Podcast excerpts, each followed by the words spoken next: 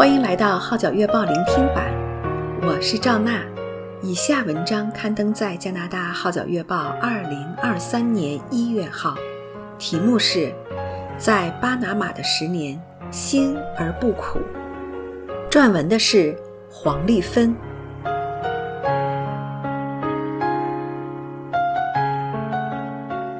很多人问我为什么会去巴拿马，自己年轻时也会好奇地问宣教士：为什么去那个工厂？大多人给出的答案都是上帝的带领。回望过去，我的确也是在神的带领下，献身巴拿马的服饰长达十年。辛苦吗？辛而不苦，主恩满满。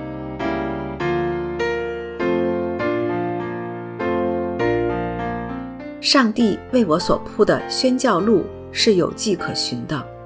对我来说，2001是很特别的一年。我当时任职海外市场销售，所负责的销售市场转移到拉丁美洲。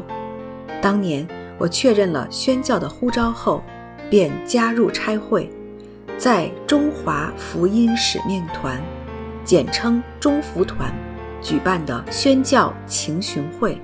学习寻求神的旨意，认识和宣教有关的种种知识及技能，研习中南美洲人口、经济等资讯。二零零七年，我入读香港剑道神学院的跨越文化研究系，德系在二年级的暑假需往海外工厂实习两个月。当时我对任何中服团内的工厂都没有特别感动，反而想去拉丁美洲地区看看当地的华人。可是所有认识的差会都没有这些工厂，所以这个念头一闪即逝。然而，在2008年，有一位从委内瑞拉来进修的牧者，讲述当地的八九间华人教会中，只有两三间聘有牧者。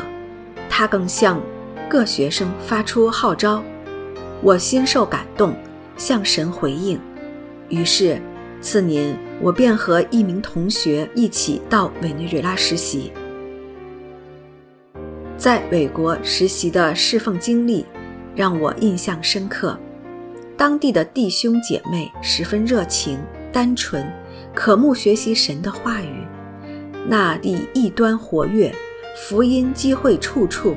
但教会却十分缺乏训练及牧养，周边环境非常恶劣，治安差，政治不稳，导致宣教士陆续离开伟国，仅有一位本地牧者肯留下。他的太太却患有严重肾病。回到香港之后，心里存着极大的疑问。我问上帝：“是你忘记了他们？”有一天，上帝给了我答案。不是我忘记了他们，若非耶稣亲自托着教会，在这样的环境下，怎可能仍持守纯正信仰呢？并不是主忘记，而是我们这群养尊处优的信徒忘记了主的托付。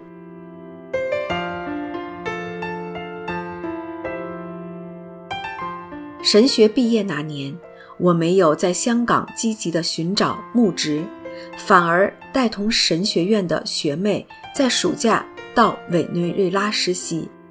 二零一一年，我再到委内瑞拉宣教半年，在短训的中后期，我决定回港后申请长期宣教。可是中福团并没有中南美洲的宣教工厂。曾学了一点西班牙语的我，觉得现在放弃有点可惜。心情着实矛盾。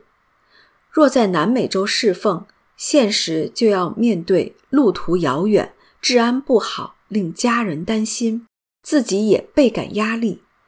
在取舍之间，对未来迷茫的情况下，神不断要我安静等候，并且反复提醒我：“我也与你同在，你无论往哪里去，我必保佑你。”领你归回这地，总不离弃你，直到我成全了向你所应许的。创世纪二十八章十五节。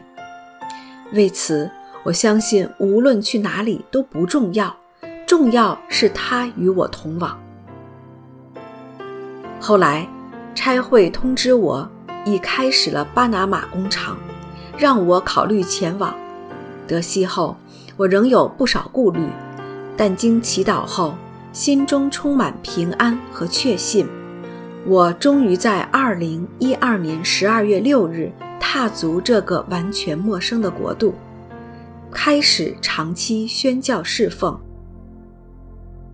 在巴拿马十年的侍奉当中，我参与了教会的各项事工，当中包括圣经学院的本部及海外教学和一般支援，华人教会联合事工，比如退休会。青少年营等，门徒训练，支援缺乏牧者的教会讲坛侍奉，海外短宣，接待短宣队及文字工作等。有感于弟兄姐妹缺乏培训，所以我从2016年开始门徒训练，直到2022年离开期间，曾带领六个门训组，合计共约三十多人。一同学习及成长。最忙碌的时候，我同时侍奉五个团契及四个门训组，期间还需到不同地区的教会讲道，舟船劳顿，精神匮乏，但上帝的恩典够用。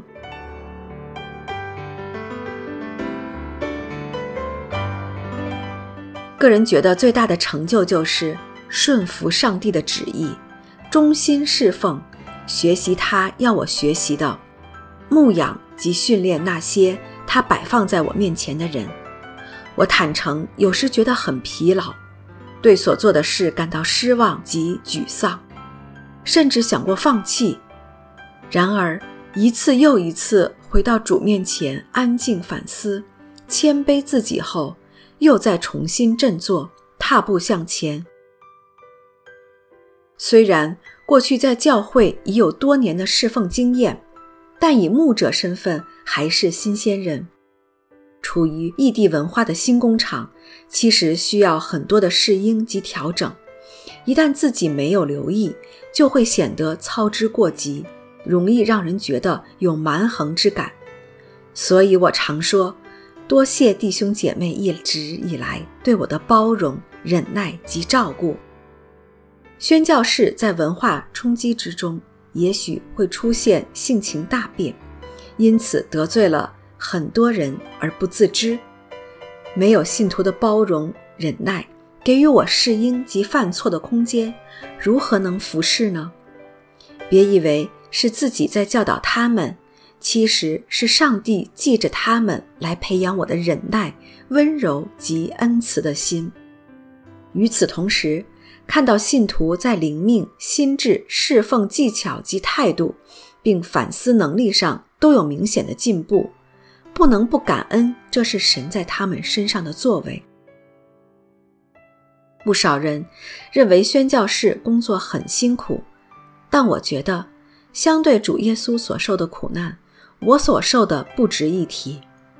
诚然，我经历了不少的困难，内心偶尔也会难过。但神的恩典及安慰更多，我十分多谢巴拿马弟兄姐妹给我的所有帮助和祝福。宣教士终有一天会离开，正如今天的我已重回香港差会中侍奉，但神的恩典则永远与他们同在。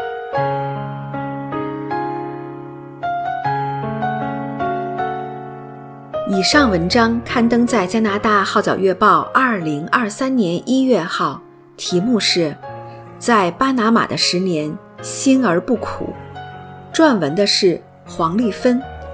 我是赵娜，多谢您对《号角月报》聆听版的支持。